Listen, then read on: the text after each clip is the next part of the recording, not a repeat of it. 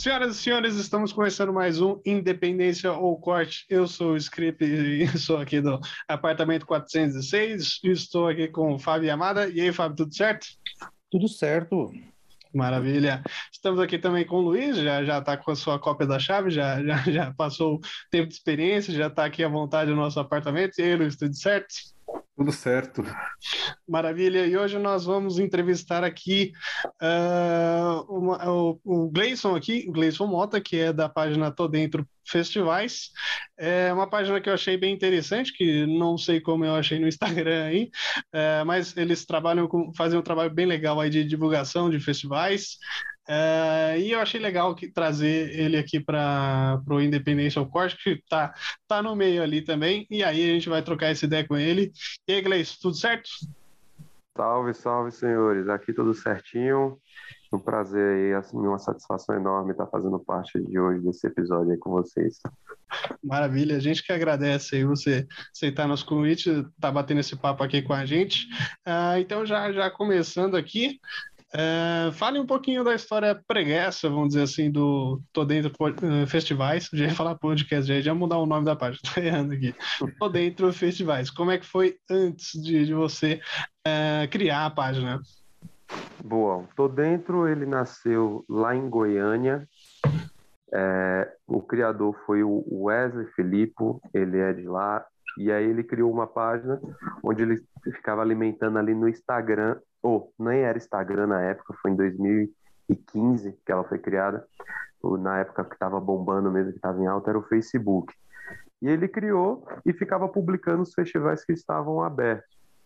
Nisso ele colocou assim, gente, estou tendo dificuldade de encontrar, é, vou criar um grupo de WhatsApp. Quem se interessar, clica aqui.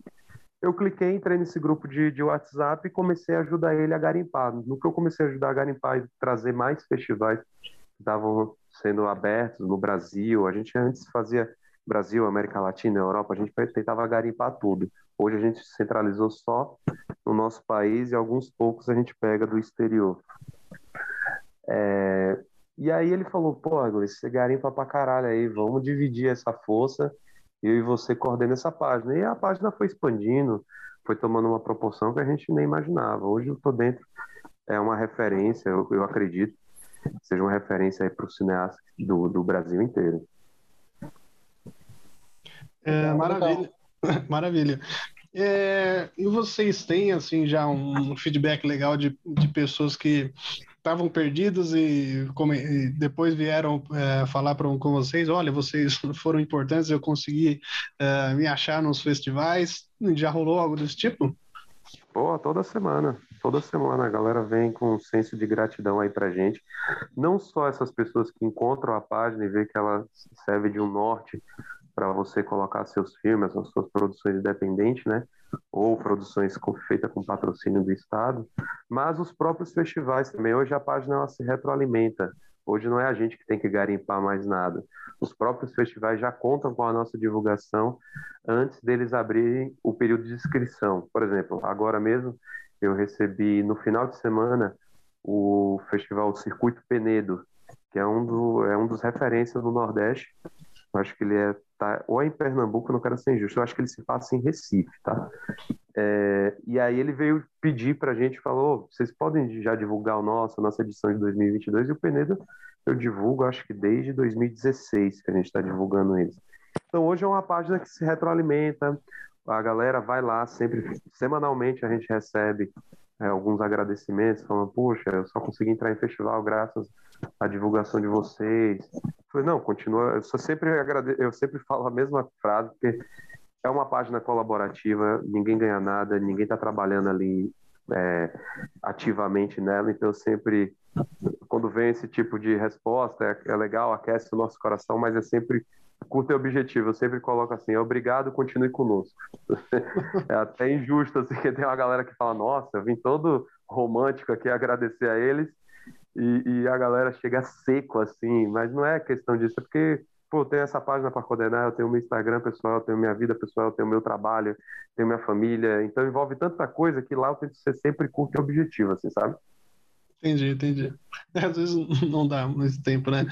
é, você comentou aqui no nosso pra, papo aqui, pré-entrevista, que você também é cineasta, né? Então, se puder falar um pouquinho da sua história na área também, fica à vontade aí.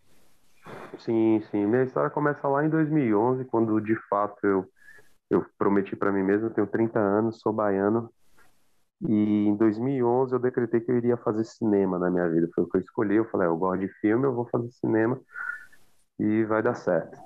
Só que cinema, para quem é pobre e no Brasil, é, fica um sonho distante.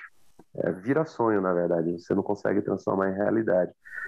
Aí, graças ao mundo começa a convergir a favor dos seus interesses, abri um curso de cinema lá em Cachoeira, na Bahia, cidade da, da Bahia, Cachoeira. Abri um curso de cinema que o, até foi o Haddad, na época do governo Lula, que tinham criado essa faculdade lá.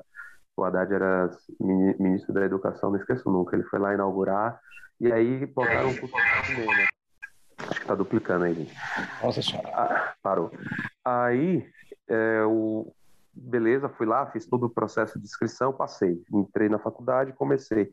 Cheguei lá, foi um balde de água fria, porque falaram para mim que eu só ia pegar na câmera no terceiro semestre, então, ou seja, um ano e meio para conseguir pegar uma câmera. No primeiro semestre, os professores entraram de greve. Eu falei, pô, não vou sair daqui nunca, eu vou levar dois anos para pegar numa câmera. E cinema, para mim, a base do, do, fundamento do cinema é você ter história para contar, que é o roteiro, e uma câmera para filmar. Então eu já fiquei bem desmotivado, assim, então acabei concluindo o primeiro semestre, quando a gente entrou no segundo, aquele primeiro truncado de um ano, cheio de greve. Quando entrou no segundo, eu falei, eu vou meter marcha para São Paulo e vou tentar tudo lá, vai e partir por tudo ou nada. E eu vim para São Paulo. Quando você chega em São Paulo, estudei em uma escola técnica para acelerar o processo. Fiz cinema. Eu recomendo isso para qualquer pessoa que esteja querendo fazer cinema, tá? Então fica aí uma dica. É, se tiver que está perdendo tempo em universidade, já mete o pé, faz uma coisa técnica e mais, mais objetiva. Você vai chegar no, na linguagem cinematográfica também, igual é o equivalente ao que seriam os quatro anos, mas você tem que ser mais autodidata, tem que estudar mais por conta própria. É, tem que ler bastante livro, tem que ir dentro da sua área, se é roteiro, se é arte, tem que ler muito e ir aprendendo.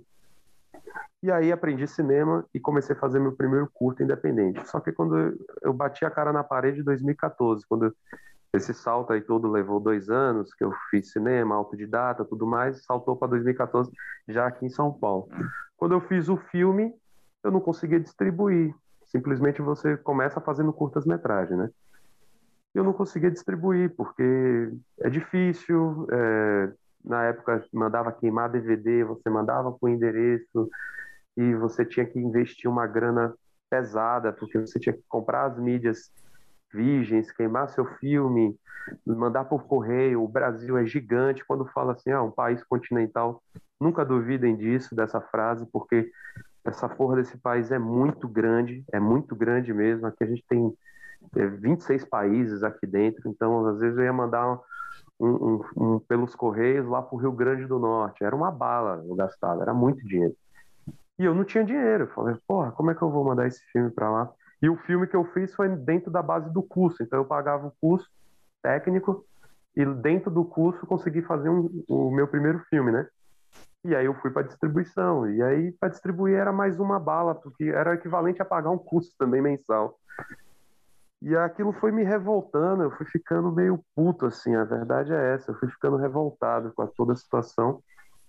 Então comecei a descobrir, tava essa onda de, de internet, estava começando a migrar, as inscrições estavam parando de ser física e implementando mais o digital, tudo ser online. E aí eu falei, porra, eu vou tentar entender isso aqui. Quando eu conversei com as primeiras pessoas que diziam é, enviar filmes, eles cobravam na época, não esqueço, né? eles cobravam equivalente a 3 mil reais é, por trimestre. Então, ou seja, a cada, a cada mês era mil pau para enviar seu filme. E eles ficavam dizendo Isso 2014, viu, gente? 3 mil reais até hoje é dinheiro, apesar de estar inflacionado. É, era 6 mil. Não, e no, no ano ia dar 12 conto. Simples assim, a matemática é essa. Era mil por mês. Aí eu fiquei putaço da vida. Eu falei, mano, que merda é essa? Onde eu fui me meter? Essa arte de burguês safado. Eu tô me metendo nisso. É, tipo, você é pobre, cê, mas você só tem a vontade de fazer e você lá pirando em Spielberg, Tim Burton, achando aqueles caras massa. Mas quando você vem pro seu país, a sua realidade, não é assim que funciona. Você tem que ser realista com a cor da sua realidade, né? E aí eu lembro que eu conversei com essa pessoa que dizia que distribuía tal, tanto que essa pessoa tentou me fritar por muitos anos aí, dizendo que eu era canalha, que não sei o quê, mas eu sabia porque ela ficava falando isso, justamente porque eu fudi o esquema dela. E aí o eu falei, não, eu vou tentar achar meu jeito. E eu perguntei, cheguei até a perguntar como era que ela achava esses links, como descobriu as fontes. Não, porque é muitos anos de distribuição, de pesquisa, de não sei o quê. Falei, tá bom. Aí comecei, aí pesquisando na internet, achei o grupo do, do Wesley, que é de Goiânia. Aí eu falei, puta, esse aqui já é um caminho. E ele também tinha dificuldade de encontrar, ele estava na mesma pegada que eu. Quando ele abriu o grupo de WhatsApp, a gente começou a falar diretamente. falei, cara, vamos garimpar junto, vamos aí tentar e aí a gente faz um pacto aqui. Tudo que a gente descobrir, a gente divide com a galera. Já que a gente tá se fudendo, vamos se fuder e tentar acionar todo mundo aí, porque eu acho que a união faz a força. Se cinema é uma arte coletiva, distribuir também vai ser de uma forma coletiva, assim, o pensamento da distribuição, né? Vamos desmistificar isso para todo mundo. E aí foi isso, esse foi o intuito, assim, foi indo passo a passo, você vai conhecendo, aí fui conversando também com muita gente, mandava dentro do regulamento, eu li os regulamentos dos, do, dos festivais, é muito importante. Tem cineasta aí que está enviando filme sem ler regulamento, não façam isso. Entenda para qual festival você está enviando, leia o regulamento, respeitem o festival, é muito importante. Então hoje eu tenho de costas, assim, todo mundo na cabeça. É, por exemplo, vi agora a inscrição do Recifest. O Recifest eu não mando, eu já sei qual é o perfil de filme que eles querem. Eles querem filme com temática LGBT ou que o filme não seja com temática LGBT, mas o realizador seja seja desse gênero. Então, eu, eu sou hétero, não tem como eu me enquadrar nisso. Então, eu já nem vi, em respeito ao festival, em respeito ao regulamento deles. Então, a gente precisa também ler os regulamentos e entender. E eu fui lendo todos os regulamentos do que eu ia encontrando, ia vendo que eles são bem parecidos, muda uma coisa ou outra, a temática, o conceito, o, que, o tipo de filme que eles estão buscando ia mandando e-mail e falando com eles, falando assim, ó, tem uma página, a gente está divulgando, conhecem mais realizadores, conhecem... Puta, e os, a galera do festival se conhece, viu? Eles, dentro do estado deles, eles sabem quem tá fazendo e tudo. Ele, puta, tem esse contato, esse, esse, esse. Aí me passando, eu já fui, aí foi aí que eu fui aprendendo. Eu falei, puta, mapeei aqui Pernambuco, já sei que tem ali o Recifest, já sei que tem o Janelas, já, já sei que tem o, o, o, o Penedo, já sei que tem não sei quem, aí fui indo fui mapeando cada estado, entendendo também, comecei a entender o calendário, os calendários dos, dos festivais. Tem festivais que acontecem no primeiro trimestre, tem outros que acontecem no segundo semestre, tem outros que querem ali no final do segundo semestre. Então, fui mapeando, fui entendendo e, e eu o tempo todo dividindo todo esse conhecimento, toda essa busca. O tempo todo o intuito foi dividir. A gente tinha grupos de WhatsApp também, os grupos lotavam, a, capacidade de WhatsApp acho que é 258. Chegamos a ter três grupos de 258 realizadores. Aí ficou inviável, porque coordenar isso era um bate-boca, ficava a gente criticando o nosso método. Aí a gente bloqueou, silenciou todo mundo dentro dos grupos de WhatsApp, só, só é, administrador poderia falar, que a gente, na verdade, não queria falar nada, a gente só mandava o link e toma o link aí, ó, cada um escreva, faz o que quiser. E aí foi sofrendo uma metamorfose, assim, uma metamorfose orgânica, que, que, ninguém não foi nada planejado. Até hoje a gente não tem nenhum tipo de pretensão de ganhar dinheiro com a página, apesar de muita gente. Já veio pessoas que criam software, falam, oh, vocês não pensam em fazer o tô dentro de um jeito que a gente ganhe dinheiro, não sei o que. Eu falei, não, não penso. Acho que eu me frustrei tanto lá em 2014 que até hoje não tenho tesão e ganhar dinheiro eu tô dentro e tô sempre ali divulgando o que eu pego, o que eu garimpo, porque o que é para mim, porque como realizador eu não parei.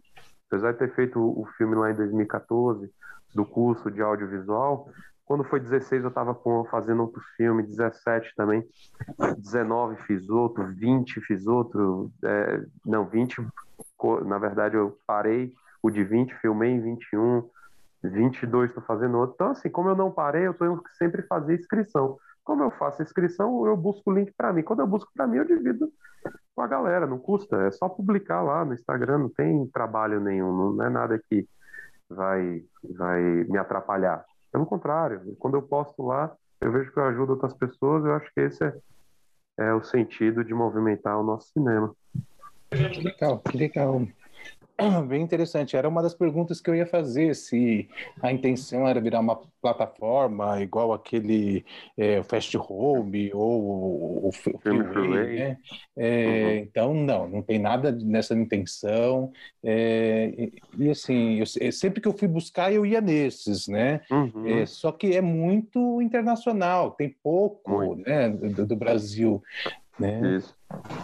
Por isso que a gente focou em o Tô Dentro ser uma página mais nível Brasil mesmo, porque a gente percebeu, eu falei, pô, o filme Freeway já tá fazendo do mundo, Fast Home também, tem aquele outro chato lá, aquele shot filme The Put, e até o, o Kinofórum da, daqui de São Paulo, é, hoje eu moro em São Paulo, viu, gente? Sou baiano, mas hoje eu moro em São Paulo.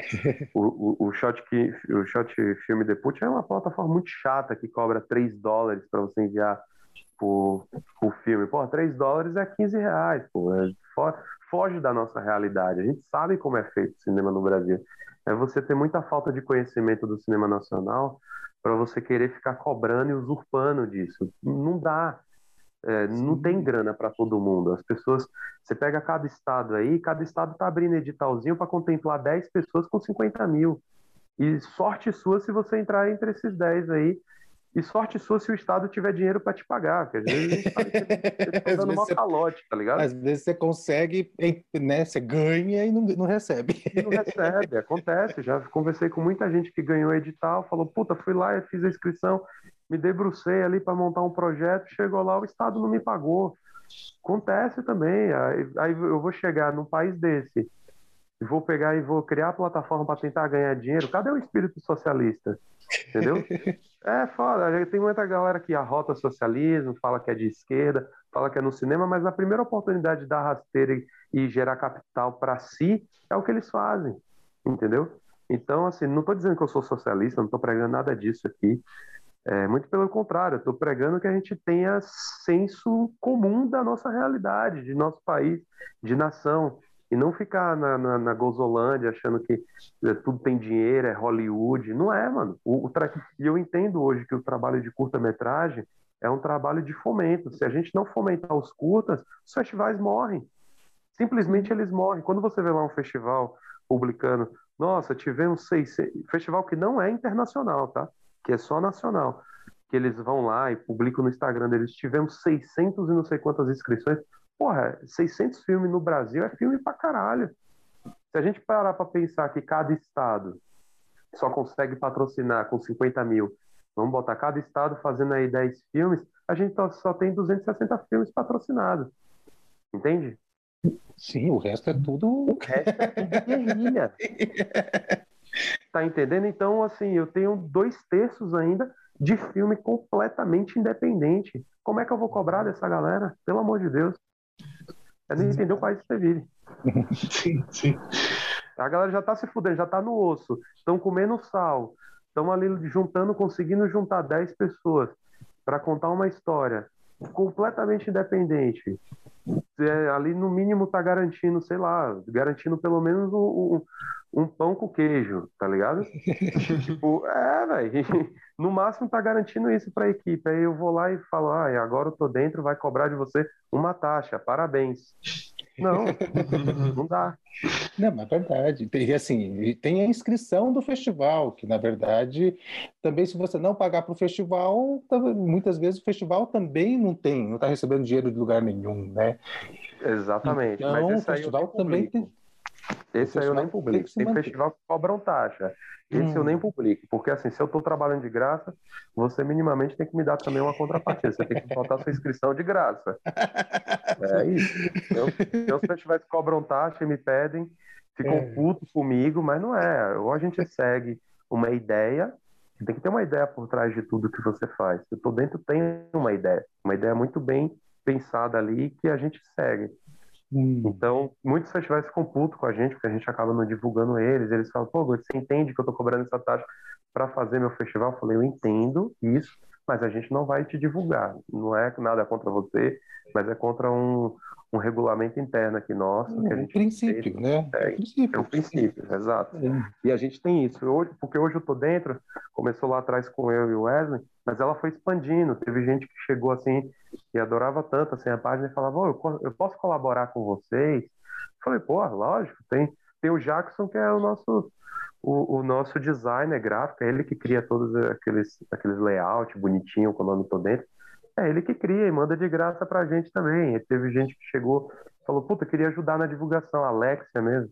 Hoje não tá mais conosco, ela falou que tá com uma demanda de trabalho muito grande e teve que abrir mão, mas, pô, colaborou pra caralho.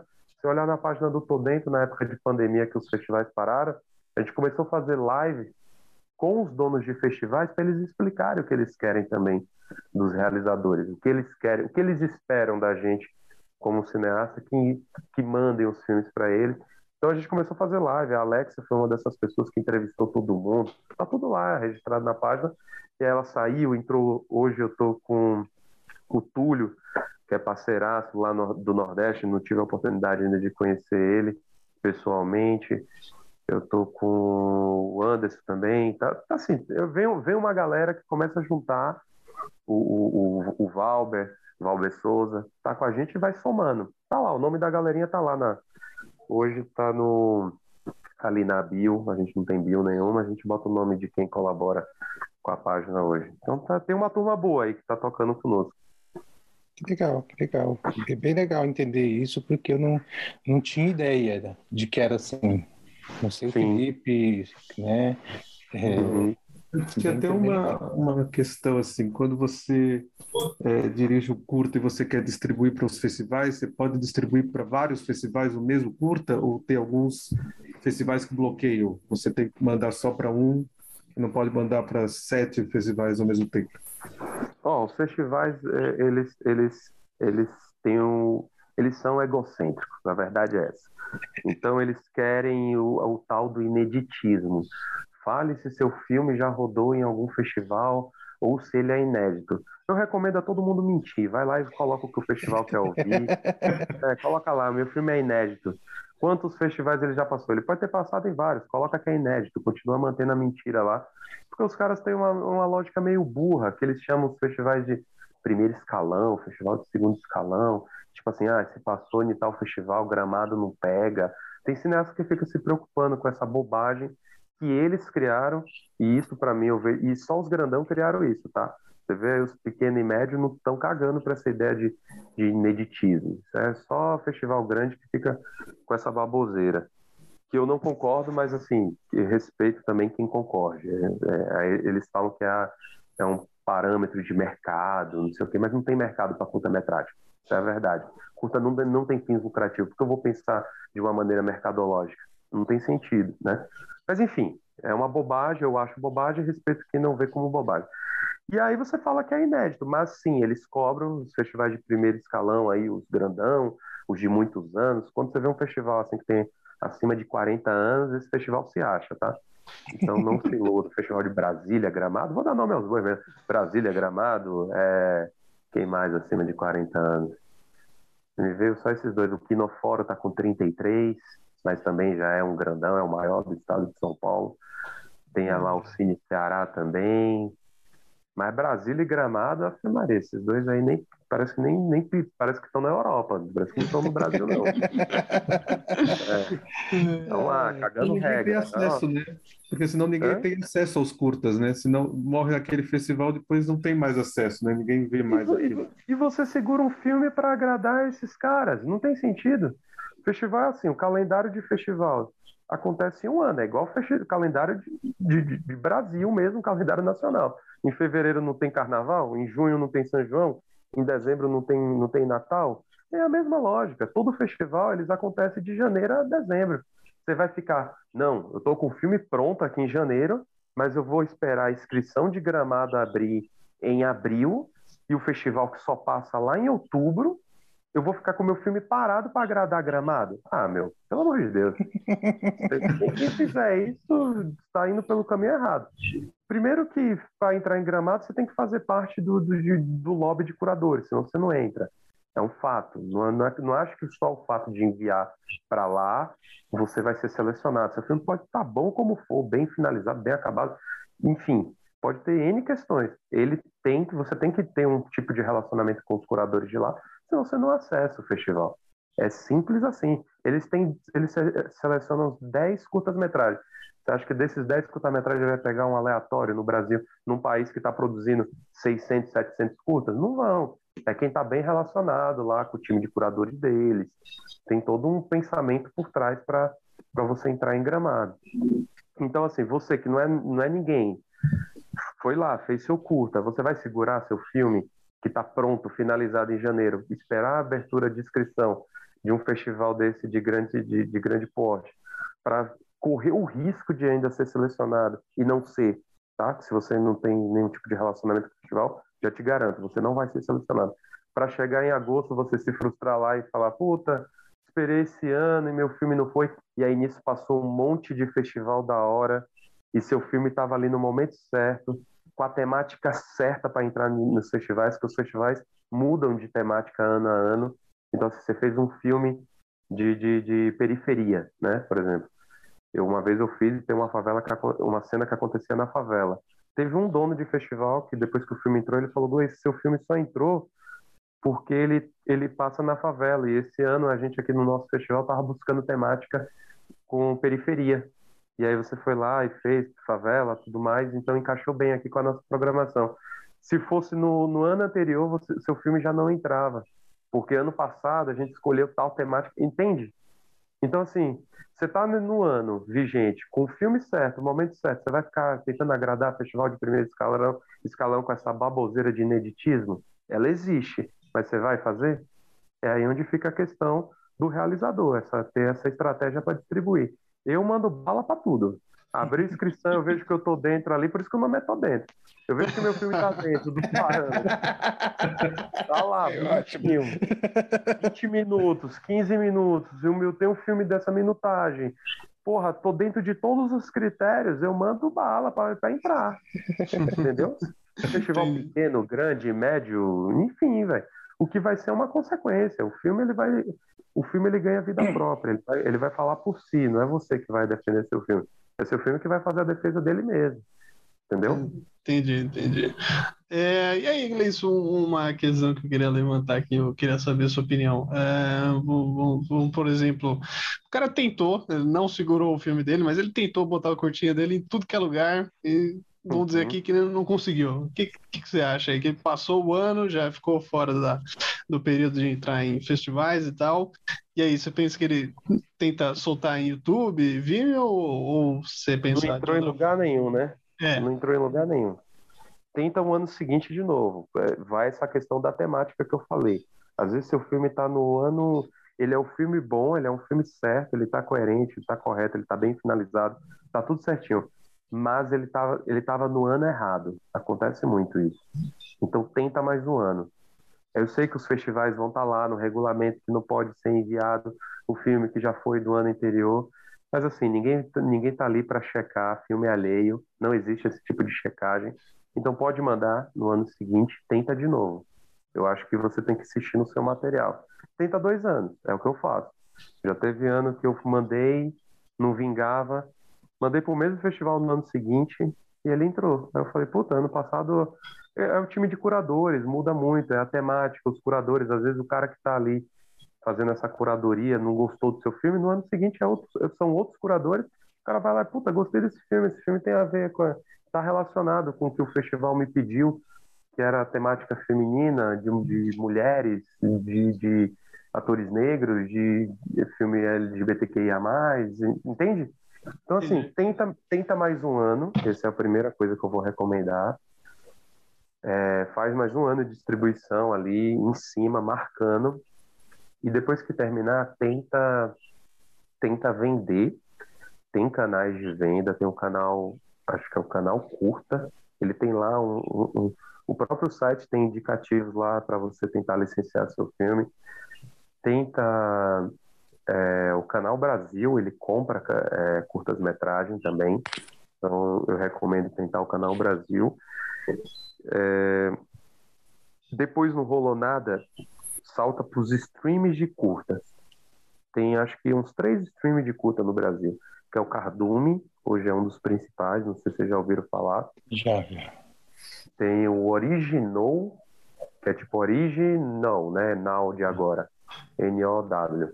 Originou e tem mais um outro agora que eu esqueci, mas é só jogar na internet, streaming de curta. Você vai achar e licencia por lá, mas o YouTube eu não recomendo não. O YouTube não valoriza curta-metragem, não tem como. Você vai chegar lá, você vai publicar, você pode se frustrar se você criar algum tipo de expectativa, então só não cria expectativa se colocar no YouTube. Mas também é válido colocar em YouTube porque eu, quando eu tava começando a fazer filme, eu vi muito filme da hora no YouTube, isso me incentivou pra caralho.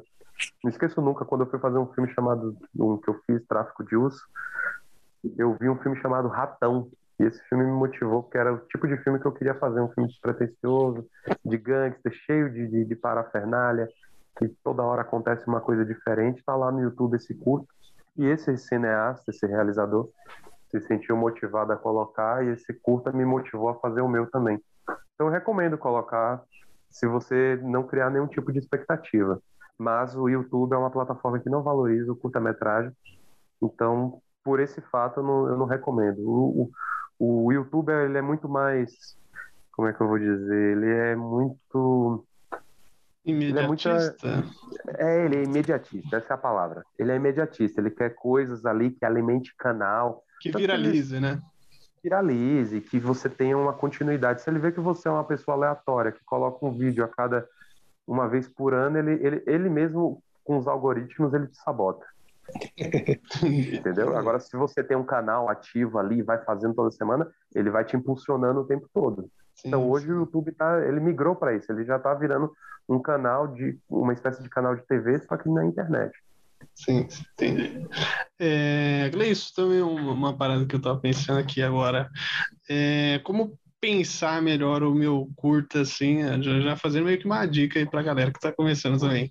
Como pensar melhor meu curta na. Antes, antes de, da execução, já pensar uh, como é que eu vou mandar para os festivais, as, talvez até as datas, já, já ficar pensando uh, na pré já, já pensar uhum. mais algumas, mais ou menos assim, as estratégias de distribuição. Ó, oh, eu, eu, eu não recomendo você fazer isso, porque o filme ele tem um tempo de maturação. Por exemplo, eu, eu, hoje o meu método é filmei agora, eu sei que em seis meses eu tenho um filme pronto.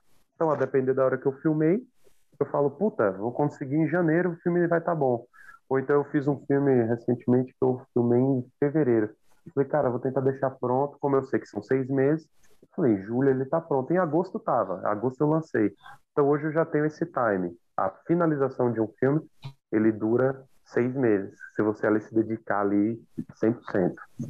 Um curta-metragem, feito de forma independente. Volto a essa palavra, porque quando não tem dinheiro as coisas complicam mais. Só que tem filme que precisa ser maturado, ele precisa de um tempo maior. Então, se você meter os pés pelas mãos, você compromete o seu material. Vou dar um exemplo. Acabei de produzir recentemente, é, acho que foi setembro de 2021, foi ano passado, nem foi recentemente, já vai fazer um ano já. É, eu fiz um filme como produtor. O cineasta tinha um puta roteiro, eu gostei da história dele. E ele me convidou para produzir e tal. Eu falei, vamos, vamos pra cima. Eu viro produtor do filme e a gente não ganhei nada, pelo contrário, acabei botando do bolso para trabalhar. Trabalhei no filme e paguei. É... Só que eu gostava muito da ideia. Aí o diretor afobado, a gente filmou, a gente gravou final de agosto, já indo para setembro, né? O diretor afobado queria Cannes. Falei, cara, não é assim. Tentando explicar para ele, não, é isso que eu vou fazer o quando a gente fez a primeira montagem do filme, o filme já bateu 22, 22 minutos. Eu falei, cara, você nunca vai conseguir enxugar isso para 15 minutos. E Kanye, e Kanye é 15, com crédito. Então você tem uma introdução de, de um minuto e, uma, e, um, e uns créditos finais de mais um minuto, você tem que pensar um filme para Kanye de 13 minutos. Entende? No máximo, estourando. você tem que fazer um filme de 13 minutos. Ou o ideal lá em Cannes é você fazer um filme de 11 para enviar para eles, que é com mais dois de um de introdução e um de crédito final, o filme salta para 13 minutos. Tá sempre dentro da janela de Cannes, que só aceita 15 com crédito. E a gente faz um filme, o primeiro corte já tem 22, eu sei que ele não vai chegar em 15. E aí ele forçou, forçou, forçou e, e chegou no corte ridículo de 15 e enviou. Qual é a, a, a finalidade né, dessa historinha? Lógico que não foi selecionado, obviamente, porque ele forçou o material, ele tentou enxugar o que era narrativa ao filme, deixou o filme com uma velocidade maior. Você, você, vê que não é o time do filme, tem um tempo das coisas, né? Cada filme tem um tempo, assim, a construção dele. E, e, o filme era todo atropelado. Você assistia uma cena, puf, saltava, já entrava outra. Puf, saltava, entrava. ficou, ficou horroroso, um corte horrível. Falei, cara, esse não é seu filme. Não, mas é porque aqui tá dentro dos parâmetros de Cannes, não sei o quê. Falei, foda-se Cannes, irmão. A gente tem, tem que fazer filme para Cannes. Tem que fazer filme para pelo filme. Você tem que ser fiel à obra. E não ser fiel a um festival. O festival ele tem que entregar de uma maneira estratégica. Isso eu concordo. Não adianta você fazer filme sem saber é, aonde você está mirando também. Não pode ser leigo a esse ponto. Você tem que falar, puta, esse filme aqui, temática LGBT. Porra, eu já sei que eu posso mirar no Recifest. Eu já sei que eu posso mirar no Mix Brasil. Eu já sei que eu posso mirar é, no, naquele de Goiás, o famoso. É, esqueci o nome, mas é um de Goiás também. É, então, assim, eu sei que tem as temáticas. Você, você já começa a criar e bolar uma estratégia mas se o filme não está preparado ainda, não tá, e ele não passou pelo esse processo de maturação, de olhar, de deixar um pouquinho na geladeira, o que eu faço. Às vezes eu estou cansado do filme, eu deixo duas semanas sem ver. Quando eu vou lá, assisto de novo a montagem, eu falo, puta, eu não tinha visto isso. Se eu olhar, tá viciado já. Então tem um tempo de maturar o filme. Não adianta você tentar atropelar as coisas, você vai sabotar seu próprio projeto. Entende? E a galera que é curador de festival não é uma galera leiga. Não são. A galera vê, vê filme, vê cinema, ele sabe quando o filme está dando pulo, quando a imagem está. Tá, o raccord está errado, quando está quebrando o eixo, eles sabem. Então você tem que fazer um material de, de qualidade, não de qualidade duvidosa. Para chegar na mão deles, ele olhar lá e falar: Putz, isso é um filme de corte acelerado. Nada aqui está funcionando. Aí o que, que acontece? Já conversei muito com o curador. Eles falam que assiste cinco minutos e desliga, e sai do filme e vai para outro. é, os caras têm 50 filmes para assistir. Pô, Lógico, não vai. Né? Para no, tem 30 segundos. É, tem esse, que falou cinco, esse que falou cinco, eu achei ele ainda honesto, assim. ele um cara bom, do bem. Eu falei, porra, cinco, tu ainda tá vendo cinco? Ele, cinco minutos. Passou disso, o filme não pegou, tchau. É, foda. Mas também tem, um, tem uma outra lógica. Eu tava conversando com outro curador também. Ele falou, porra, tinha um filme chato que eu tava assistindo. O filme tinha 12 minutos, mas parecia que tinha uma hora. E era muito chato. Ele falou assim, mas quando chegou na parte final, o plot final ficou bom. E quando subiu o crédito, subiu o nome dele, da mãe dele e do pai dele. E ele falou: para mim, esse filme mudou toda a lógica. O olhar que eu tive dele preconceituoso no início mudou tudo, porque quando eu entendi que todo aquele filme que eu estava vendo era feito por três pessoas, ali eu admirei o filme. Então ele falou que até botou esse filme dentro do festival por conta de, de, ter mudado a perspectiva dele na hora que ele viu os créditos subindo, que subiu apenas três pessoas, né? Tem um amigo que faz filme, sempre sobe os créditos, som, ele, fotografia, a mesma pessoa, diretor, ele, roteiro, ele também. É o Joel Caetano, vale, vale também, né? O Joel é foda. Não sei se vocês conhecem, ele é do terror. E é ele e a esposa dele, a Mariana Zani. Mariana Zani e Joel Caetano, eles fazem filme os dois sozinhos e é um filme de alta qualidade. Que teve um uhum. filme deles que passaram por mais de 80 festivais. Nossa! Assim, é, é, é absurdo, assim, é surreal. Ele, o tanto que ele consegue fazer com pouco. Hum. E ele ainda consegue monetizar os filmes dele, porque ele vai, às vezes, entra num festival que paga um prêmio em dinheiro, ele recebe em dinheiro. E, tipo, puta, é um cara assim que é referência para quem tá fazendo filmes de baixo orçamento. Cola, segue, vê o que ele tá fazendo, que, que vai achar um caminho ali bom. Que legal, que legal. Sim, é uma, uma boa, né? Então, para quem, né, é, resumindo um pouco, não tente, é, aprendendo com, a, com o erro dos outros, aí, não tente condicionar o seu filme a um, um, festival de grife, vamos dizer assim, né? Deixa o seu filme ser o seu filme mesmo, né? Que você tenha a sua ideia ali, né? Uhum. É, tem, tem algumas ciladas aí que você pode já uh, falar para a galera não cair, além da. Já tem rolado algumas dicas aqui que você está falando, mas algumas coisas de. Olha, esse, esse tipo de, de coisa, esse tipo de anúncio é cilada, fiquem atentos. Uhum. É, a cilada, assim, falando nesse quesito de festival, é ficar atento aos festivais que a gente chama de Festival Caçanica, que é o, aquele festival que sim se insere nessas plataformas, Film Freeway, Fast Home, e aí cobra aquela leve taxinha em dólar.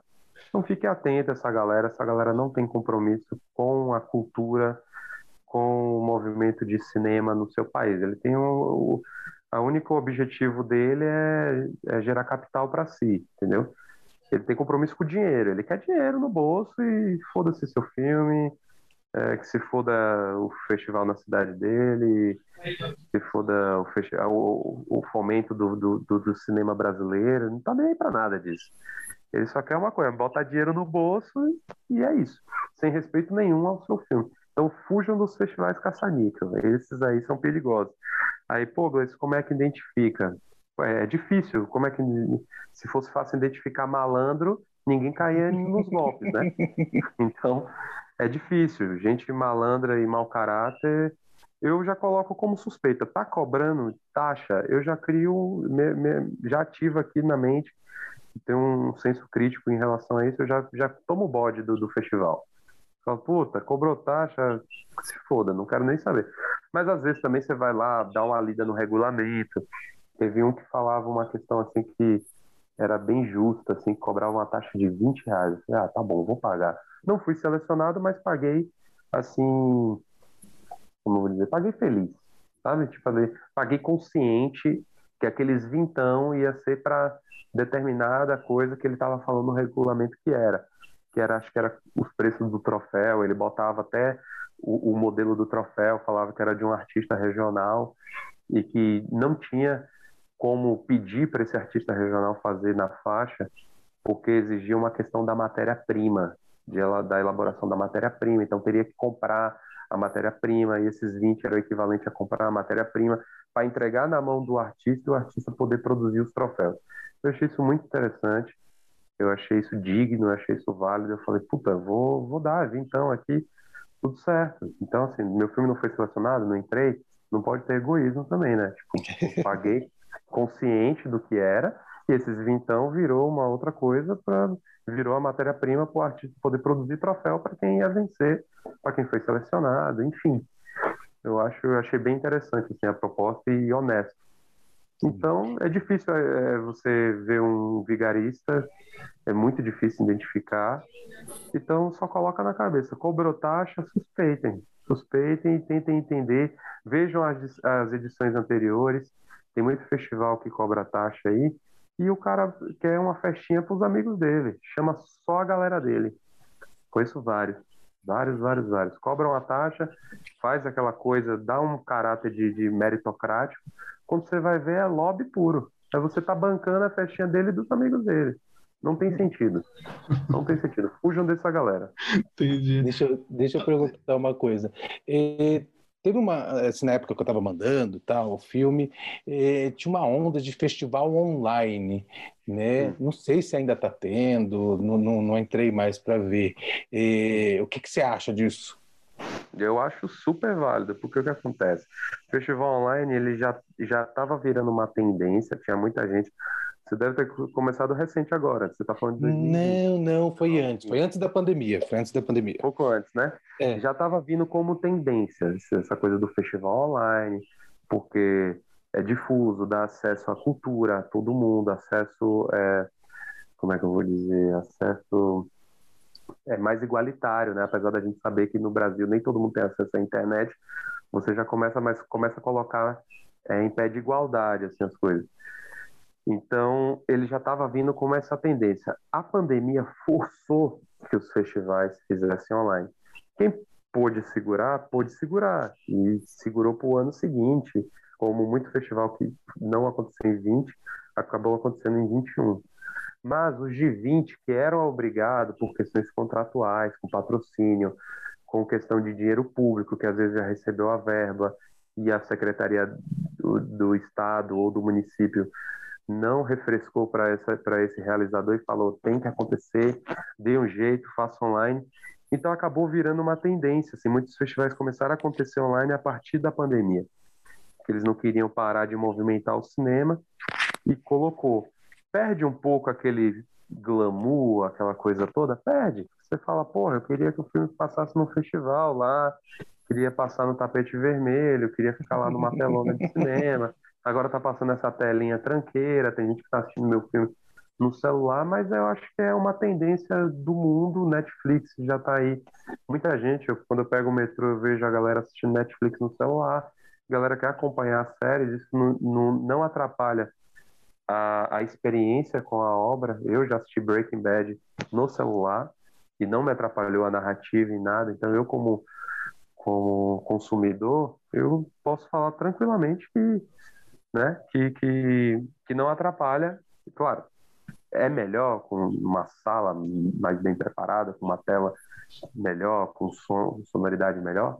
Sim, mas a experiência pode ser diferente, mas a, a, a o impacto, a, a, imersão que você tem com a obra é igual. Você, tem, você entra. Eu assisti uma série inteira em horários de almoço, Breaking Bad, com Netflix. Então eu acho que tem que sair um pouco do preciosismo, que isso não passa de preciosismo, de querer que outras pessoas assistam seu filme em uma tela de cinema, e vá para a tendência. A tendência do mundo é essa agora, é, é o tal do multitelas, né, que a galera vem falando. Então você assiste em casa, você assiste no computador, você assiste no celular, assiste numa tela de cinema, é um multitela. E a gente tem que caminhar por, pelo, sempre pelo progresso, não precisa ficar romantizando as coisas, falar, ah, bom era quando era na manivela lá, que ficava uma pessoa fodida rodando a manivela e o filme acontecendo. Não, bom é agora. Então, se a pessoa consegue acessar seu filme em um festival online pelo, pelo celular, agradeça, seja grato a isso, tá ótimo.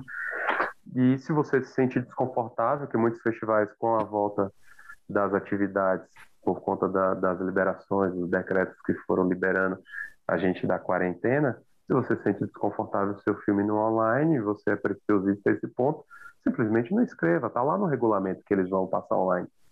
Ou tem até festival que está colocando na ficha, perguntando se você é, aceita que seu filme seja no formato híbrido, né? ou que você aceite que ele passe no online ou que não aceite no online. Quando você coloca lá, eu não aceito no online, eu vou te dar a dica que você já está tirando seu filme da curadoria, tá? Curador nenhum vai levar você a sério aí. Porque se, se, o festival já pensou em ser híbrido, ele vai selecionar gente que aceitou o filme híbrido. Se você falou lá que não aceitava online, você já se fodeu, já perdeu tempo. Então é uma tendência. Eu gostei, eu gostei bastante que... dessa coisa, desculpa, eu gostei bastante desse festival híbrido, né? Principalmente a mostra uhum. Internacional. Então, com o uhum. híbrido, você consegue ver muito mais filmes do que você no cinema, por exemplo. Eu Porra. no cinema conseguia ver três, aí em casa eu vejo uns cinco, porque eu estou em casa e ainda tem mais disponibilidade, né, nesse momento. Sim, sim, e às vezes você está curioso, você fala assim, puta, por exemplo, sempre olho lá os selecionados de Cannes, de Veneza, aí Puta, tem um filme brasileiro, um curta brasileiro esse ano. Acho que ano passado, ou foi esse ano, já tá, tô meio confuso com. Não, ano passado, que Cannes é, acabou de acontecer agora e tava um filme Isso. lá de Tom Cruise, Maverick e tal. Mas ano passado foi um filme chamado Sideral. Não sei se vocês ouviram falar desse filme. Hum. Hum. E eu tava mó curioso para assistir esse filme. Do nada, eu tava em um festival. Um filme meu foi selecionado. É o Curta Taquari, em novembro. Hum. E aí o Sideral tava lá também. Eu falei, puta, que da hora. O filme, o filme que eu fiz tá aqui na mesma mostra, né? Que eles fazem bloco, né? De mostra, mostra não sei o que, mostra a Gretchen, mostra. E aí eu tava lá no bloco lá, e falei, puta, o Sideral tá aqui. Puf, dois cliques assisti o Sideral, o filme que tava em Cannes, lá passando lá na telona pra galera. Assisti, um filme bacana, de colega, e aí você coloca, você coloca no lugar, né? Pô, filme feito pelo meu colega, representou a gente lá fora. É isso. Uhum. Hoje é ele, amanhã pode ser você, amanhã, entendeu? Tipo, tem espaço para todo mundo, dá para todo mundo brincar, dá para prestigiar o trabalho dos colegas. Eu acho que esse é, é o grande lance do cinema, é fazer arte coletiva, lança o filme, prestigia o filme do, do colega, os colegas vão prestigiar o seu, vai falar coisas que você não espera, e é bom, às vezes coisas. Geralmente as negativas a galera guarda para si, mas quando vem um feedback, geralmente é um feedback positivo, então você aquece seu coração e te motiva a fazer mais. É assim que funciona.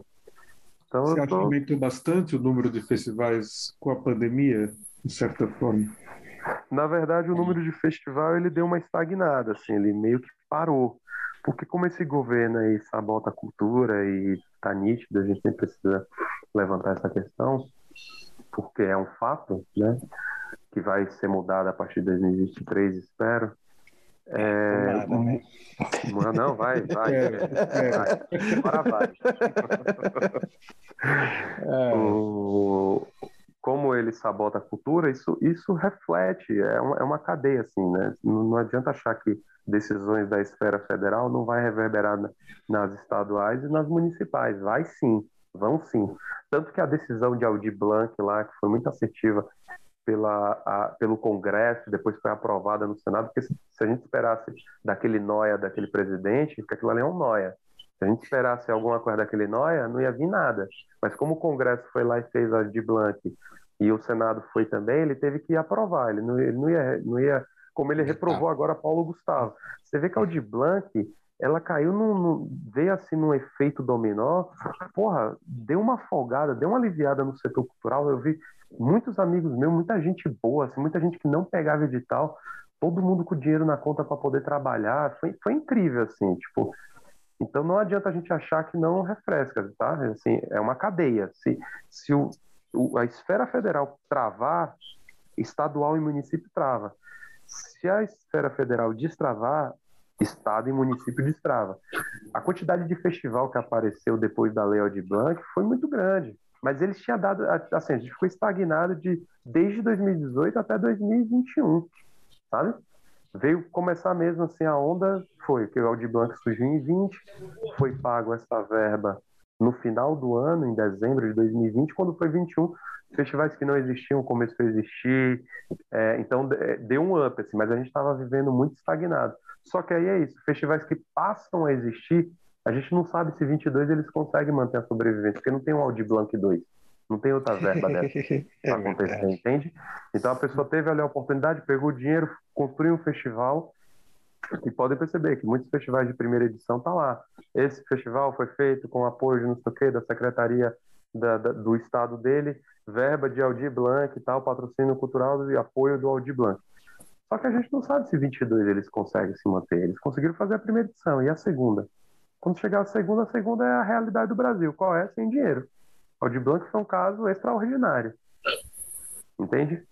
Que o Congresso está tentando fazer que uma verba seja repassada ano a ano, mas isso é inviável, não vai, não vai conseguir. Essa lei não é aprovada. Aí o, o, o que eles tentaram fazer agora, já que não vai rolar o de Blanc 2, vamos tentar fazer esse ano Paulo Gustavo. Porque o dinheiro está lá, o bilhão está lá. Vamos tentar esse ano fazer Paulo Gustavo. Você viu a canetada dele foi vetar esse ano. Puta cara canalha, um nó esse cara. Mas beleza. Vamos ver o que é que vai acontecer. Mas os festivais deu um boom aí em 21, mas eles não se mantiveram em 22, não. Muitos que eu publiquei, é só olhar lá a página do Tô Dentro. Muitos que foram publicados esse ano já não estão sendo publicados. Porque não conseguem manter. É verdade. Entendi, entendi. E deixa eu perguntar uma coisa que talvez não, não sei se tem a ver, se não tem a ver, mas como eu estou mais envolvido nessa parte, eh, vocês pensam em, em, divulgar festival de roteiro, essas coisas? Não?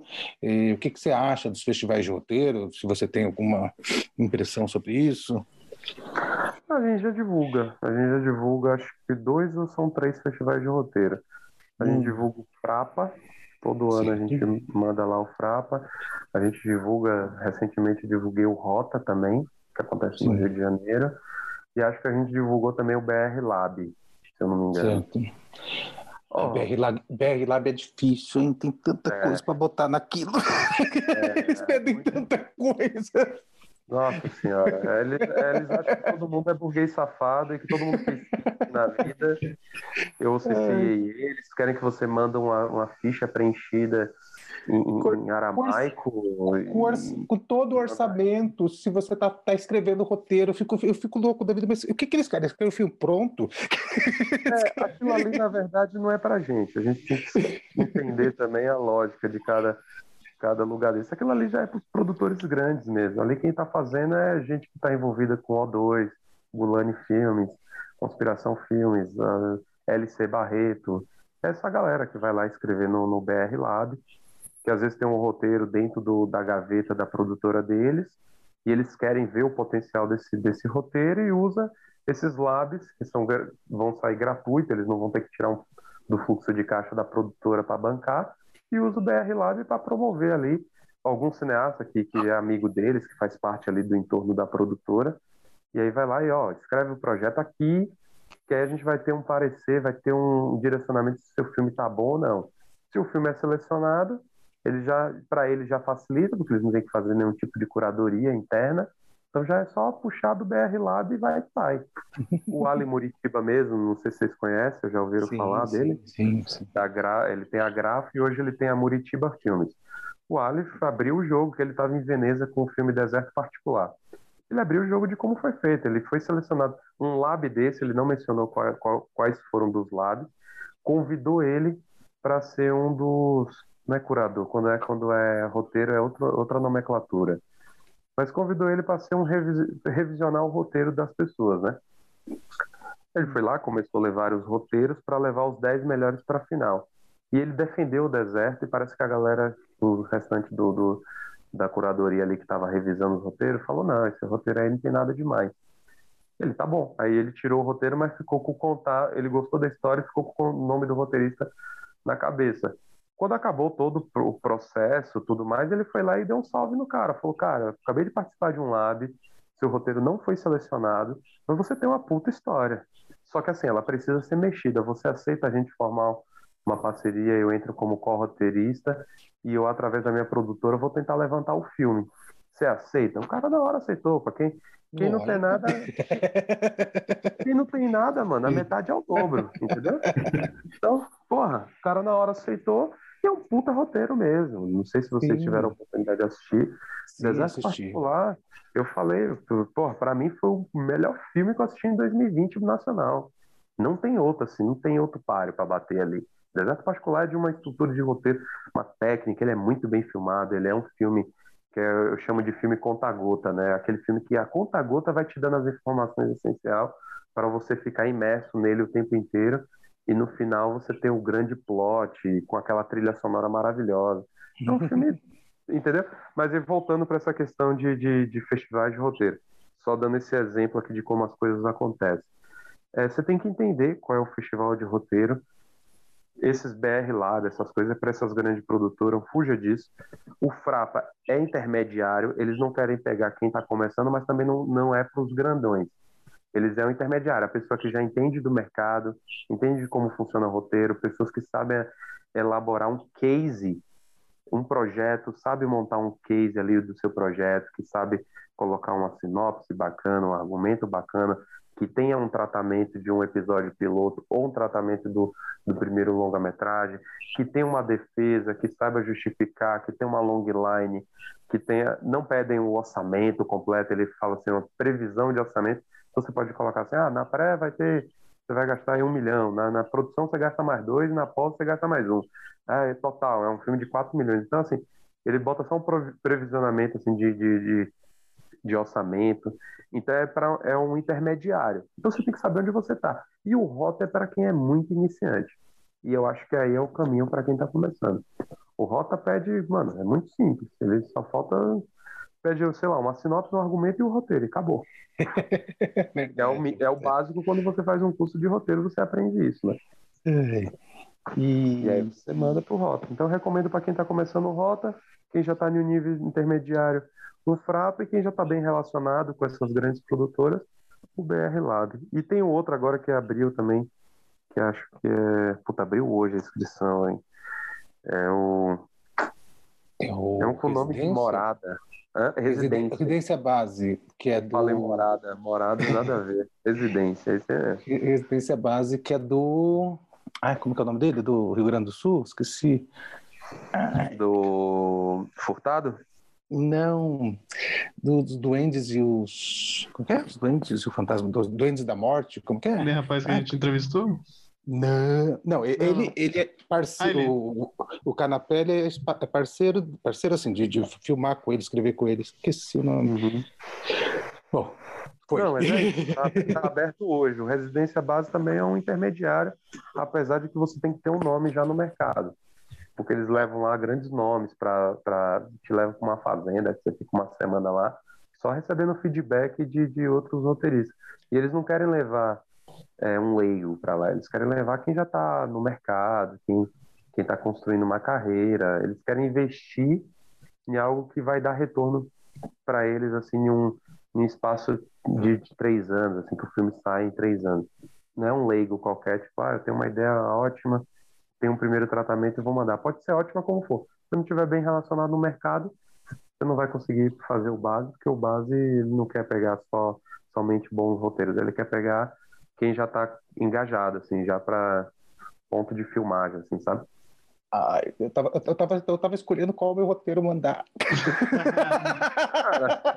Era cheio dos roteiros, né? É o famoso doente da morte, né? Esmir Filho? É Esmir Filho, isso mesmo. Esmir Filho. Nossa, Esmir Filho é o do Tapa da Pantera, não é ele? Tapa na Pantera, sabe que eu não sei. É, ele só fez esse filme na vida. Aí, É dele mesmo. Nada, ele fez a minissérie Boca a Boca. ah, e depois ele começou, é. Não, tô brincando. Colega nosso. Mas aí, imagina, Um abraço para o Esmir aí. tem- é, um abraço. O Esmir, ele tem esse, ele, ele é bem relacionado com essa galera. Ele vai, ele sabe o que eu tô falando aqui, se ele ouvir esse podcast, nossa. Espero que não. Mas, mas é isso, ele está bem relacionado ali no mercado, ele quer filmes que já estejam em ponto de bala de, de, de, para ser feito e deveria, talvez é isso, deveria jogar mais justo com isso, é avisar a galera, ó, a gente é, um, é uma residência lab intermediária, a gente não quer pegar iniciantes. Pô, se joga limpo com a galera, evita tanta coisa, evita de pessoas escreverem, é, aumentar o número de inscrições dele para eles terem que ficar fazendo curadoria, evita que eles tenham que ler muito material, evita tanta coisa, mas é isso, o, mer- o mercado audiovisual tem que ter uma falácia em volta, tem que mostrar que tudo é um sonho, fica sempre nessa bobagem do sonho, o sonho de fazer cinema, o sonho de não sei o quê. Sonho é o caralho, isso é um trabalho, um trabalho árduo, um trabalho como qualquer outro que merece a, a- a remuneração igual qualquer outra, outra profissão, entendeu? Tava agora, participando da Semana ABC, fui lá prestigiar os amigos, os amigos fotógrafos. é, Semana ABC é a semana do, de, de fotografia, né? Da Associação Sim, Brasileira sim. Cinematográfica. Fui lá, os caras estavam, assim, ganhando prêmio, assim, Marighella, o Tegido tava lá ganhando Marighella, e falando assim, gente, porra, vamos cuidar da nossa saúde. Acabei de perder um amigo que é o Breno Silveira, que infartou em um set. Ele falou, não adianta a gente ficar aqui sonhando em fazer cinema e morrendo. Vamos cuidar da nossa saúde, vamos fazer jornada justa. Tive hoje com a Sônia da Sindicine, que é a presidente da- do sindicato, e ela tá falando que ela vai brigar por jornada justa de 10 horas. Entendeu?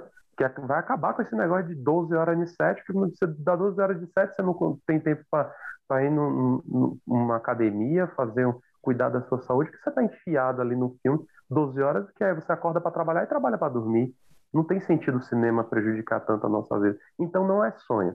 E aí o mercado, o mercado e esses, esses laboratórios, essas coisas, fica com essa falácia de sonho. Não é sonho, mano. Tem um trampo por trás, tem uma pessoa que senta, que escreve, que cria um tratamento de roteiro, que escreve 90 páginas, 110 páginas, 200 páginas, piloto, sinopse e o caralho, e tá ali achando que tudo é um sonho, e se ele jogasse justo e falasse, a gente não quer gente iniciante, porra, evitaria tanta coisa e começaria a, a, a educar o, o nosso setor, sabe? Mas o setor é totalmente é, é, é, iludido, a verdade é essa. Todo mundo é iludido, todo mundo acha que tudo é oba-oba, e não é. Mas eu acho que os culpados são essas galera que promovem esses encontros, promovem os festivais, promovem tudo isso. Por isso que eu volto à bobagem do ineditismo, porque fica com essa coisa de colocar o cinema num lugar lá em cima, não sei o quê. Mano, não, vamos jogar real aqui com a galera, vamos fazer um negócio bacana, onde todo mundo é, é, saiba como a coisa está acontecendo, mas o cinema parece que faz questão de ser mistificado, sabe? Parece que não é para uma classe acessar o cinema. Então fica sempre essa coisa mistificada. E eu, quanto eu puder desmistificar, gente, talvez essa fala que eu até me alonguei, estendi um pouco, porque é isso, o quanto eu puder desmistificar o cinema, eu farei. E eu vou estar aqui o tempo todo batendo nessa tecla, porque eu não quero gente iludida, eu não quero gente sonhadora do meu lado, eu não quero gente viajando, achando que o cinema não funciona de tal forma, sendo que ela não funciona. Ele é uma, uma um trabalho como qualquer outro. Legal, legal, legal você colocar isso e isso é importante mesmo, né? Que a Total. gente fica viajando e, e às vezes entra por uns caminhos que não vai dar lugar nenhum. Lugar nenhum e se frustra, né, velho? Frustração Sim. é muito ruim, porque a frustração só vem quando você cria expectativas. Você está criando ali seu roteiro, pô, você tem uma expectativa que aquilo ali seja bom. Porque se você não acreditar naquilo, você não termina. Né? Você tem que acreditar minimamente. e aí você tá lá, e você termina, e você manda para um lab. Tem respeito nenhum, não dá feedback nenhum para você. Simplesmente, ah, não foi aprovado. Os aprovados são esse aqui, ó. Aí você vê que você não tá lá nos selecionados, você não sabe por que você não foi, ninguém te fala o motivo, você só sabe que você não é um dos selecionados. Você também não entende o que, que qual é o critério que leva aos outros serem selecionados é uma bagunça, é uma bobagem sem tamanho. É, então... E é muito subjetivo, né? Às vezes subjetivo, você. exato. Né? É, é doido isso. Deixa então, voltando para a questão do Ali rapidinho, o Ali, você vê, ele tentou vender deserto particular para a galera e a galera dizendo que era um roteiro ruim. Pelo amor de Deus, ainda bem que ele tem visão de cinema. Ele foi lá e. Não, não, não posso ser injusto, não disseram que era um roteiro ruim, mas não disseram que ele estava dentro do crivo para passar entre os selecionados. Então, o que, que o Ali fez? Beleza, vocês não querem o roteiro aqui, beleza, eu sou produtor, eu vou ligar para o roteirista e vou pegar esse, esse roteiro para minha produtora. Fez certo. Imagina um projeto, um puta filme daquele na gaveta até hoje, mano. Não Sim. tem sentido. Sim. Deixa eu tem perguntar uma outra. Né? Tem vários na hum? gaveta, né? Tem vários. mas... eu também tenho na gaveta anos aqui. Boa. Deixa eu perguntar uma coisa. É, só mais uma. Eu estou viajando, gente. Já, já saí do. Tô dentro, parti para outras ah, agora coisas. Agora outra parada. Agora vamos falar mal do mercado cinematográfico. Ah, é, é, esses encontros de negócios, como que é? Fala. Tem, tem vários nomes, com produtoras, é. nesses festivais. O que, que você acha disso? A maior bobagem do mundo é perda de tempo e perda de dinheiro. Ah, eu vou, Adorei. Eu vou agora, Adorei. Vou estar jogando contra o cinema agora, viu, gente? Mas é, mas é. Gente, às vezes a gente tem que sair do nosso lugar de é, realizador barra sonhador, que é, isso é o que acontece com a esmagadora maioria que está tentando fazer cinema. Sai desse lugar de realizador barra sonhador e começa a entender a lógica dos caras. Quando você vê esses grandes eventos, eles acontecem coisas legais, tá? O Rio Sea, por exemplo, que acabou de acontecer, tem painéis lá. A Cine estava lá explicando para os produtores quais as novas diretrizes que eles vão adotar. Os painéis são muito bons, as palestras são muito boas. E, enfim, tem muita coisa boa ali dentro. Agora, quando a gente vai falar de encontro de negócios, esse aí, para mim, eu acho que é o grande problema. Por quê? eles cobram uma taxa absurda para você tentar escrever seu projeto. Você vai mandar seu projeto, perfeito. É, primeiro, ele vai passar num, num, time de curadores que você nem sabe quem é, quem são esses curadores. Eles vão fazer uma curadoria para ver se as produtoras têm interesse em conversar com você. Beleza. Quando a produtora tem interesse em conversar com você, você vai lá trocar duas prosas com ele. Você não está preparado, você não sabe vender projeto, você não tem ideia de mercado, você não sabe como vende um roteiro, você não sabe nada. Aí, de novo, volta aquela questão de, tipo, educar a galera. gente, um Rio to See não é para iniciante, não é para gente que está iniciando. Tem que ter uma bagagem, tem que ser uma produtora de médio porte, sabe? Tem que saber tem que ir um produto executivo lá conversar com aqueles caras. Até porque aí você começa a analisar. Eu participei, tá? Dessas rodadas de negócios. Cara, quando eu fui lá, eu só participei de uma para nunca mais. Quando eu fui lá, que eu conversei com os outros produtores, era tudo galera de médio porte, assim, que já tinham produzido curtas, estavam fazendo documentários, estavam indo para o primeiro longa, e era todo mundo no mesmo nível. Eu falei, opa, eu estou num lugar que todo mundo aqui é igual. Beleza, mas eu estou num dos maiores eventos de rodada de negócios no país. Tá, e eu não estou vendo um Gulani, eu não estou vendo aqui Fernando Meirelles, eu não estou vendo aqui um José Padilha, eu não estou vendo esses caras que são diretores barra produtores, né? Eu não estou vendo esses caras aqui. Por que eles não estão aqui? Porque não serve, não é para eles. Eles, quando querem vender um, um, projeto, eles batem o fio direto pro cara da Netflix. Fala, cara, tô aqui, chegou na minha produtora aqui, um, um boca a boca aqui, jovens ficam se beijando e um infecta o outro aqui, boutique filmes. Esses caras têm um contato direto para vender. Não é você indo numa feirinha daquela pagando dois contos, três contos para estar tá lá, se iludindo, que você vai sentar lá e vai, vai vender um projeto para esses caras. Até porque, sabe por que esses caras estão lá?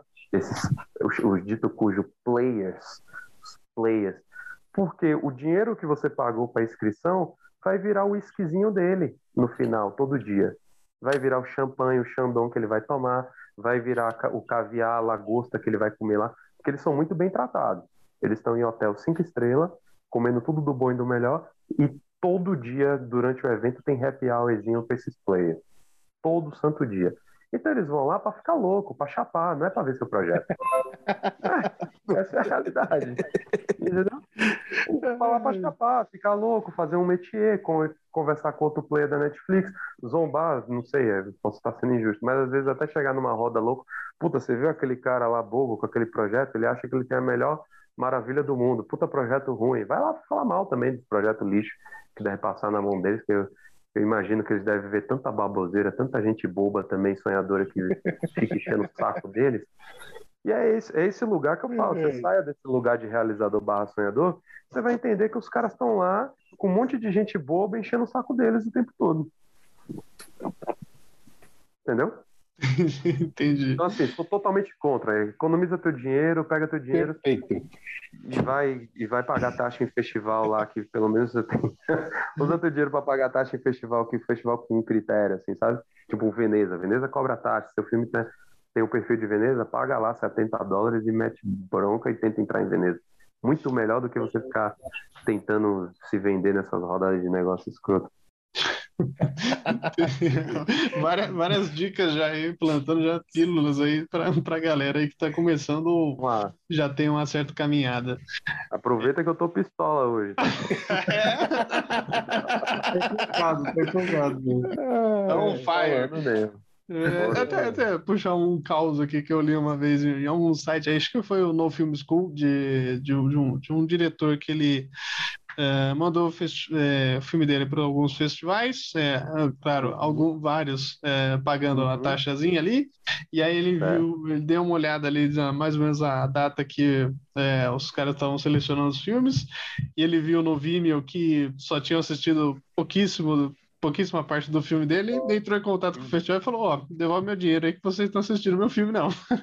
e ele conseguiu né, ser restituído aí, né, dessa verbinha dele.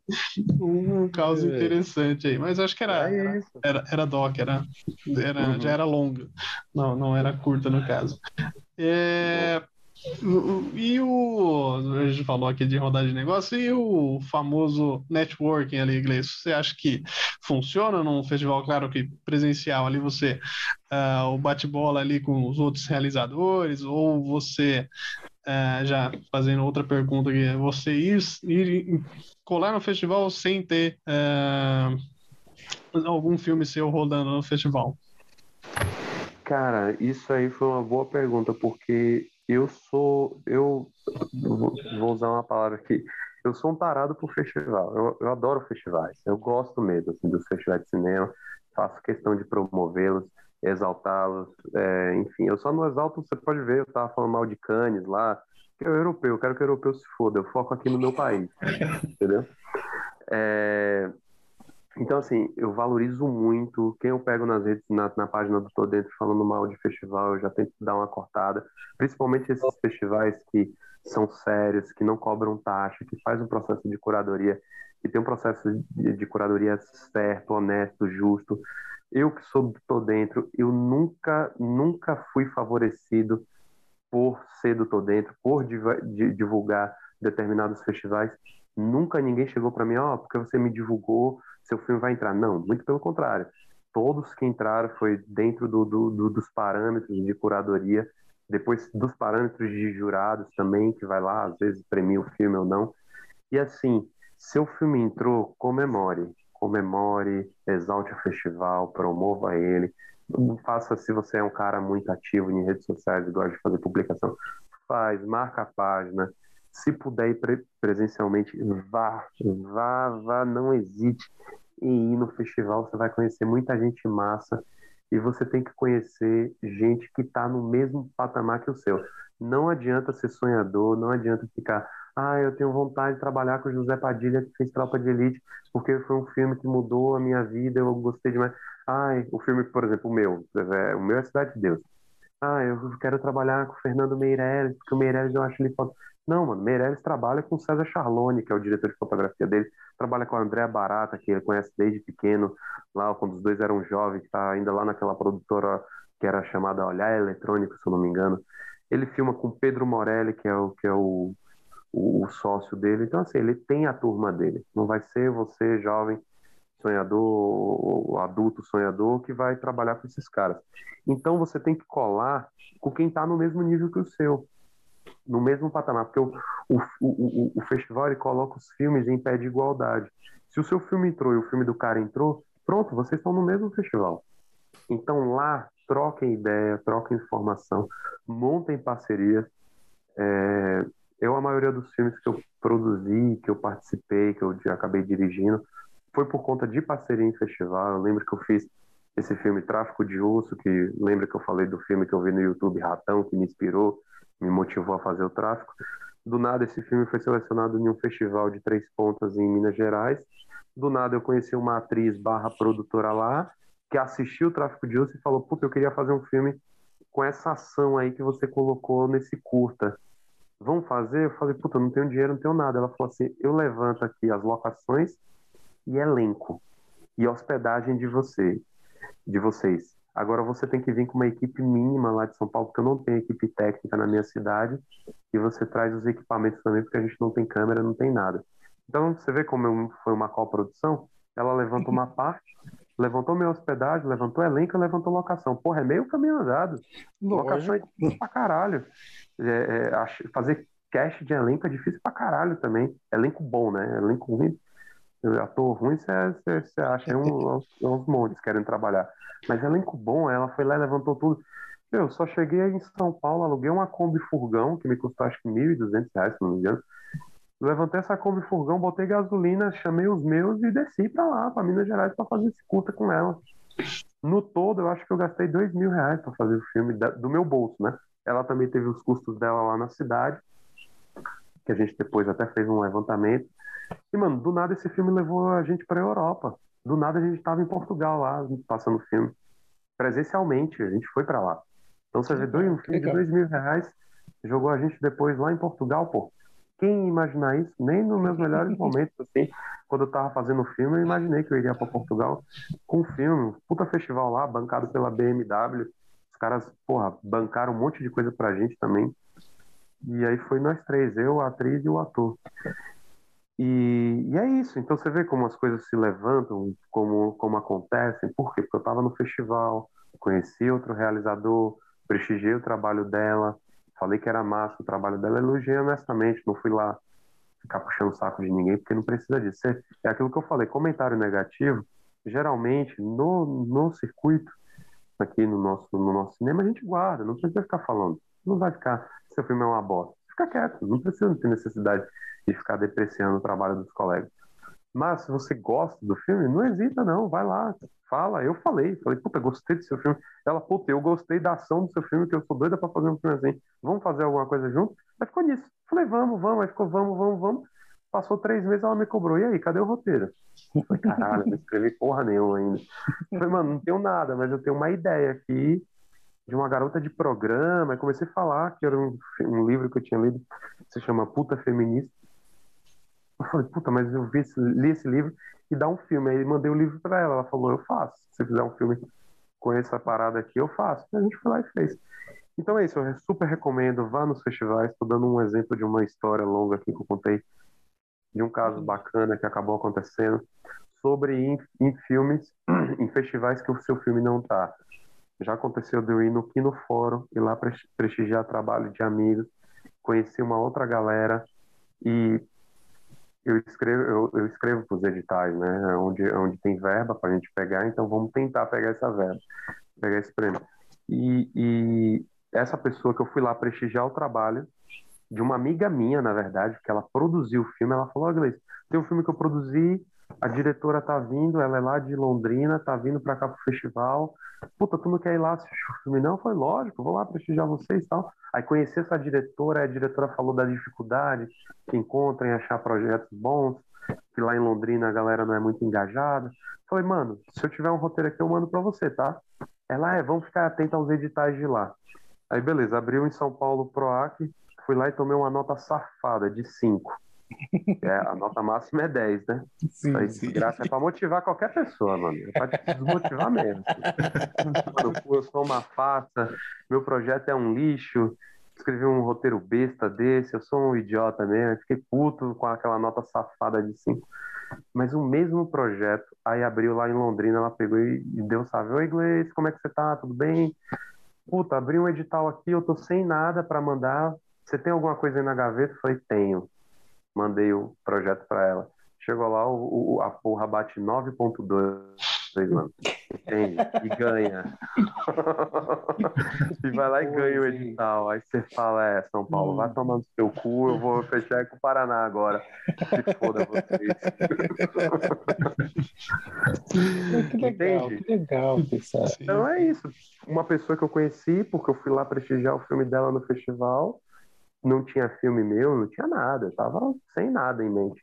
Conheci essa pessoa, essa pessoa falou de, de um déficit que ela tinha lá, de elaboração de projetos, eu falei, eu tenho um projeto na minha gaveta, construímos uma relação, tem que ter essa relação, tá? Tem que tomar cerveja, não é assim aleatório. Puta, abri um edital em Londrina, vou enviar lá em Londrina. Não. Você vai mandar para uma pessoa que talvez seja canalha e que te toma teu projeto. Então, é uma pessoa que eu tenho um relacionamento, que eu sentei, tomei uma cerveja, que eu gosto, que eu admiro. Então, diretora, e agora ela vai produzir um filme que eu dirijo. Então, pô, você vê como essa troca é interessante, como as coisas podem acontecer, essas parcerias. É fundamental a gente entender isso no cinema. Fundamental. Se a gente não entender isso, a gente não entender que tem trocas, que há coproduções, que tem verba de outro estado, que você pode ganhar com o seu projeto, você vai ficar sempre bairrista, sempre provinciano, ah, não, só faço filme aqui na minha cidade. Respeito quem pensa assim também, que tem gente que quer fomentar o audiovisual da sua cidade. Só que eu, eu, eu já, meu pensamento é mais nação, assim. Se o Brasil é, esse país é grande, então eu vou explorar ele ao máximo também, onde tiver dinheiro, onde tiver oportunidade, onde tiver amigo, eu tô lá indo atrás também. Que legal, que legal. Que, que instrutivo foi isso, educativo. Foi, não, é verdade, gente. É, é, é, muito legal conversar assim e entender, porque às vezes você fica né, naquela ideia ali parado. aquela ideia é, ali parado. Sim, sim. É, a gente brinca aqui, eu e o gente já brincou aqui também que esse Independência ao Corte também é uma sessão de terapia coletiva. Geralmente a galera põe para fora as coisas mesmo, fala aí de boa. É, o, o papo tá muito bom aqui, tá? Estamos se estendendo aqui. É, Fábio, Luiz, alguém tem mais alguma pergunta aí? Não, eu já fiz hum. todas as minhas. já esclareci minhas dúvidas. boa, boa. boa. É, então vou dar seguimento aqui, Gleison. É, você já deu várias dicas aqui para a galera. Quem ouviu o podcast inteiro já tem várias dicas aí, mas é, vamos dizer assim, não falando só de festivais, mas uh, da produção em si, vou dizer assim. Quais dicas você daria para a galera que está iniciando ainda no cinema ou pensando em entrar ainda? Você já deu, é, desmistificou bastante coisa aí, mas algumas dicas aí para que você deixaria para a galera. Cara, para quem está iniciando, é porque tem vários estágios, né, velho? Tipo, da, de, dessa iniciação. Tem gente que ainda quer acessar uma faculdade, enfim, deixa eu ver um, um ponto, um ponto assim que eu acho que converge para todo mundo.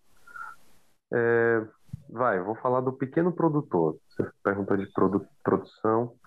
Eu acho assim, você tem que trabalhar sempre com as ferramentas que você tem e não não achar que, que, que não vai dar certo, porque, por exemplo, você tem uma câmera. Ah, não, só funciona se a gente tiver uma câmera de cinema. Não, calma. Tem um celular. Beleza, eu não filmo com celular. Por exemplo, eu não filmo com celular, tá? Eu também não filmo, mas eu conheço gente que filma. Se não tem, se esforça como produtor, tenta ver quem é na sua cidade que está fazendo um audiovisual e vai lá e bate na porta do cara e fala, ó, tenho esse roteiro, eu tenho a pretensão de filmar, você consegue chegar com um apoiador e me emprestar a câmera, eu assino um termo aqui de, de, de responsabilidade e te dou isso em contrapartida. Eu acho fundamental você, toda vez que você produzir algo, você ter em mente uma contrapartida legal para aquela outra pessoa. Não adianta você olhar para um, o seu umbigo e pedir por pedir. Porque pedir por pedir, ninguém vai te dar nada. Né? Se fosse assim, todo, todo pedinte ganhava tudo. Então é isso, é, puta, eu vou fazer um filme, ele vai gerar isso na cidade. Se você entrar como apoiador, eu posso, é, por exemplo, quando eu peço, eu peço muita câmera emprestada nas locadoras de cinema. Eu uso câmera de cinema hoje aqui em São Paulo, mas é porque eu construí uma relação com as locadoras aqui de tipo, ó, é um curta-metragem, vocês sabem, curta não dá dinheiro, curta não tem dinheiro, curta não tem porra nenhuma. Então ele é, um, é uma obra que ele só é para ter valorização artística. Então me empresta a câmera no período que você não esteja alugando. Eu vou fazer questão de fazer chuva de story te marcando, eu e toda a minha equipe. Então, assim, mano, saiba oferecer contrapartida que, que, que vai estimular a galera, sabe? Tipo, tudo eu faço pedindo, velho. E se acostume a ser um pedinte. E o não, você já tem como resposta de vida, não tenha medo de ouvir não. De boa, assim. Mas seja honesto, seja sincero com a galera.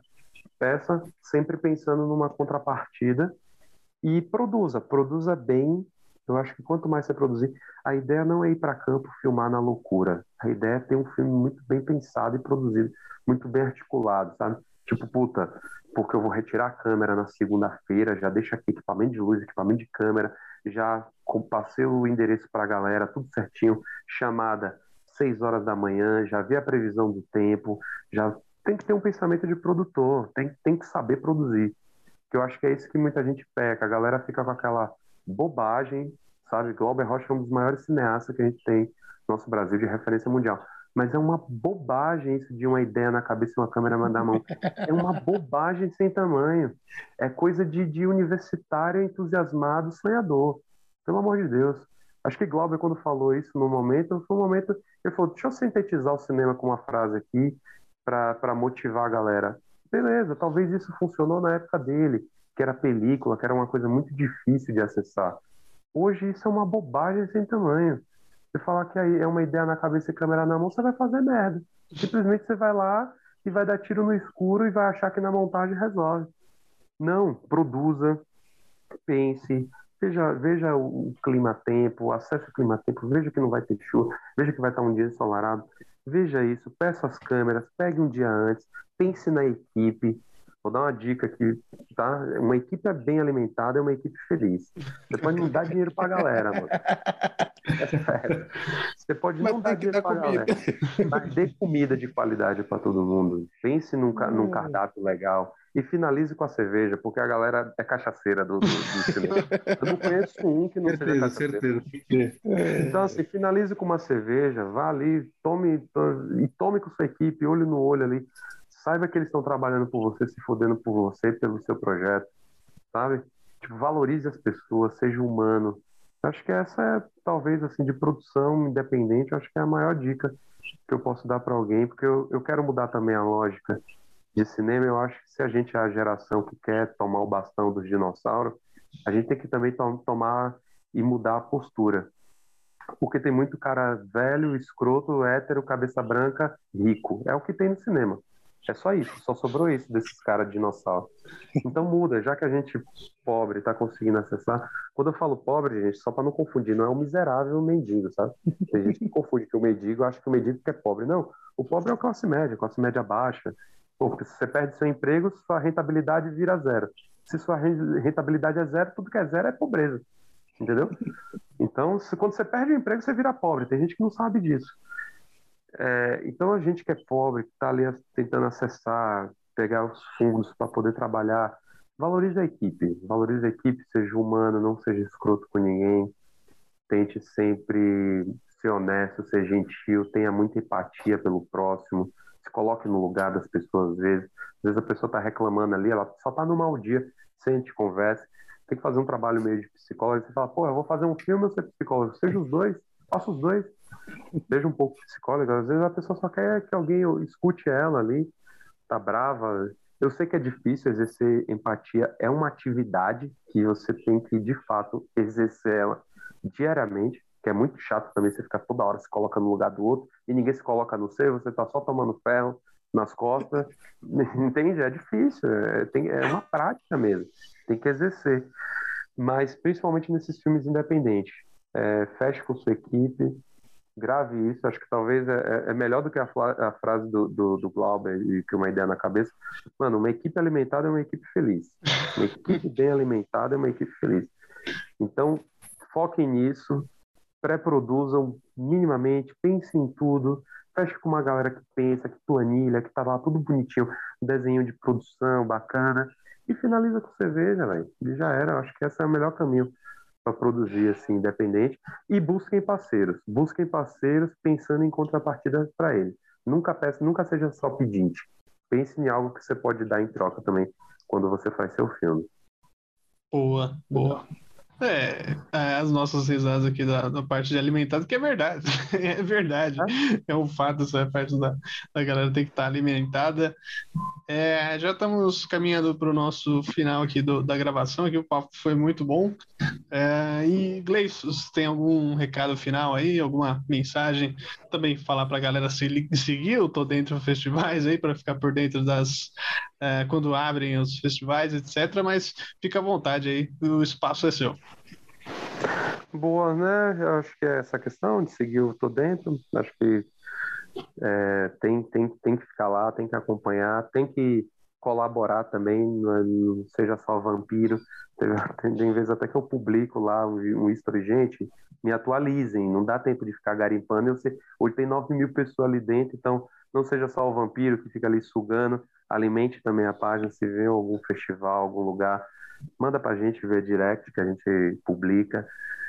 E eu acho que é essa a, mensagem maior que eu posso mandar para todo mundo é como a gente começou, fazendo até uma estrutura de roteiro, tá?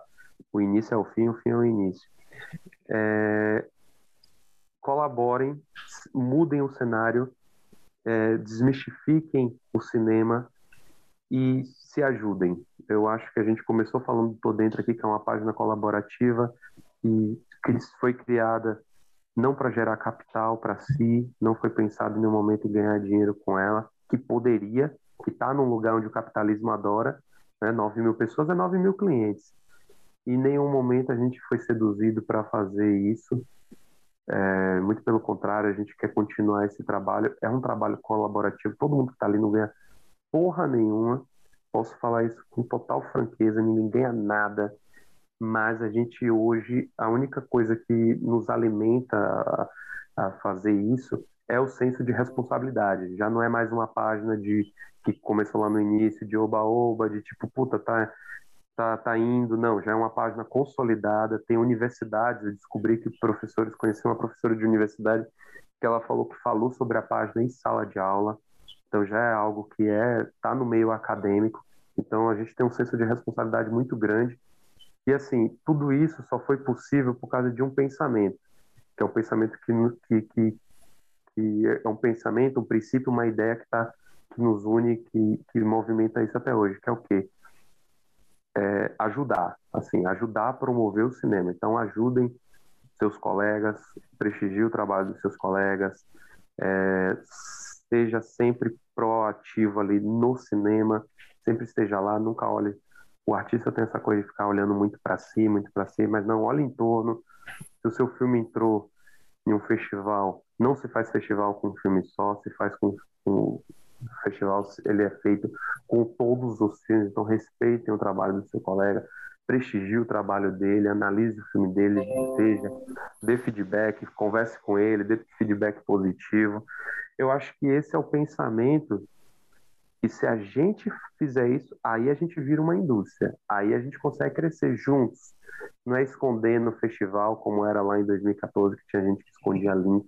Eu via colegas, os discos de colegas, né, que tá ali, que fala de promover o audiovisual, com toda a falácia, todo um, uma, um discurso demagógico ali e tal todo demagogo, bonitinho, mas depois quando ia ver o, o filme dele selecionado em tal festival e eu era o coleguinha dele, que ele poderia ter me enviado o link também para eu entrar, para tentar entrar, né? E ele não me mandou. Aconteceu isso lá atrás. Eu vi que essas pessoas eram mesquinhas, assim, essas pessoas. O próprio cinema acaba expulsando, sabe? Porque Sim. não se sustenta. Essa mesquinhez, ela não se segura. E é o que eu falei, tem espaço para todo mundo. Não precisa achar que o filme de fulano derruba o seu, não. O legal do cinema é isso. É que seu filme fala por si, ele ganha vida própria. E ele que vai dizer se ele entra e ganha um festival. Não é você fazendo lobby ou você dando, tentando ser maior que seu filme. Não, não, não faça isso. Então acho que assim, nessa fala final, é a gente voltar para o início e tentar se ajudar. Se a gente se ajudar, a gente vira indústria, a gente cria um pensamento legal. Já temos aí um, um encaminhamento para ser uma indústria quando a gente vê a iniciativa privada bancando agora, não é só o Estado, né? Antes tinha o Estado, o FSA, e iniciativa privada era, era só Globo, a gente só tinha Globo como iniciativa privada. Hoje a gente já tem uma, já está mais é, ramificado, a gente tem uma Amazon dando dinheiro, a gente tem uma Netflix, ainda está dando só para os grandes, vamos colocar isso em mente também. Enquanto o Gulani Filmes pega cinco, seis projetos, tipo três de Netflix e dois na Amazon e um na HBO, uma produtora pequena não pega nada. Então a gente também tem que ser é, honesto com isso. Mas assim, a vida ela é passageira, ela é, os Gulani vai e quem tá vindo atrás fica. Então a gente pode ser essas pessoas que vai pegar o bastão lá na frente, sabe?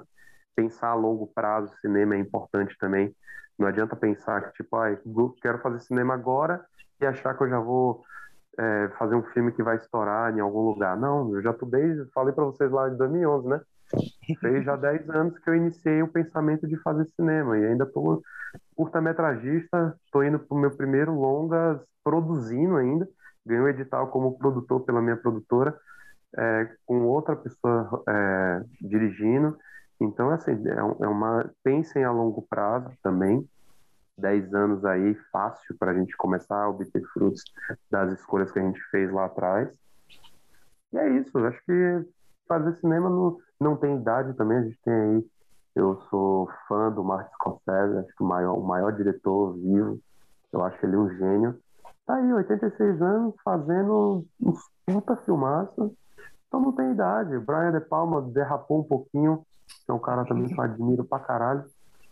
Deu uma derrapada, mas tá aí também, os 80 e tantos aí fazendo filme. Então vamos para cima, vamos fazer filme e vamos se ajudar. Vamos dividir o conhecimento, vamos trocar a informação, vamos mandar a real quando tem que mandar chamar de picareta quando tem que chamar de picareta, elogiar quando tem que elogiar, não tem problema, sabe? Eu acho que a gente vai, vai construindo e vai reeducando esse cinema que estava na mão desses Dino, hétero, cabeça branca e rico.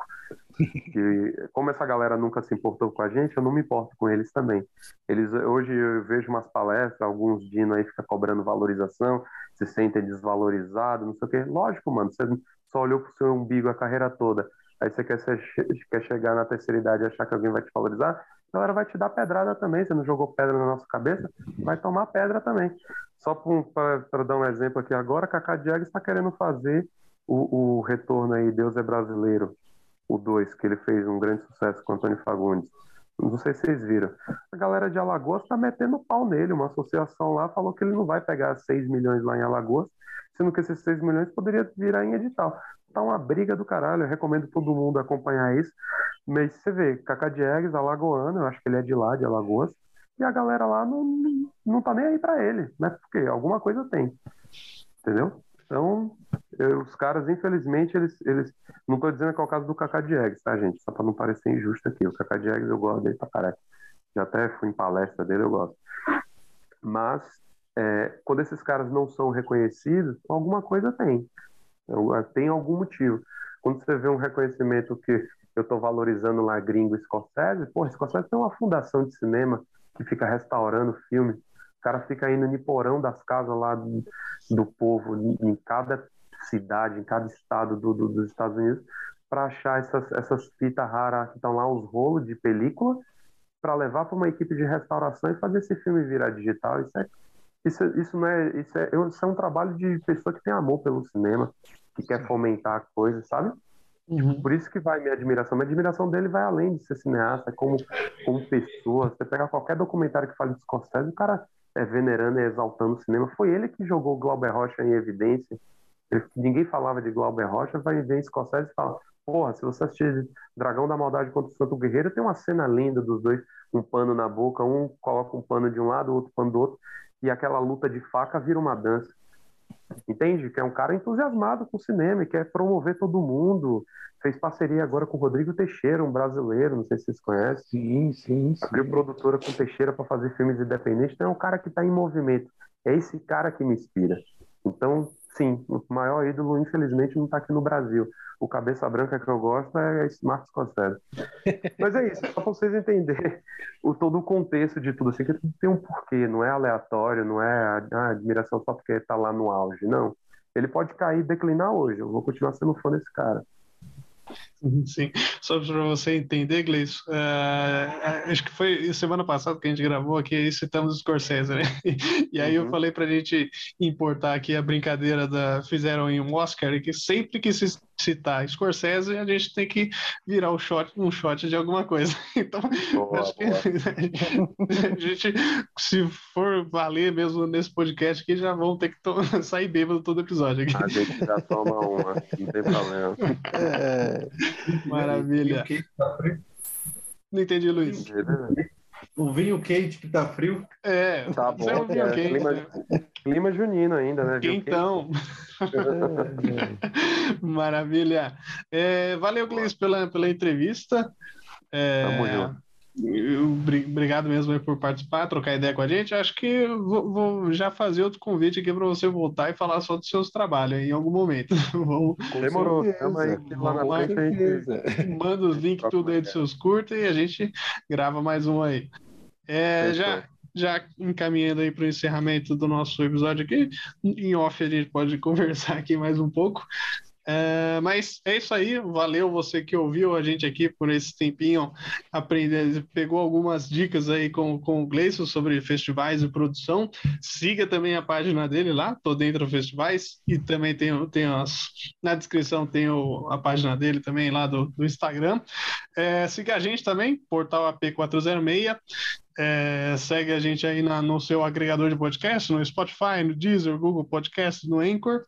É, é isso aí. Muito obrigado e falou! Falou, valeu, Gleison. Um abraço, tchau.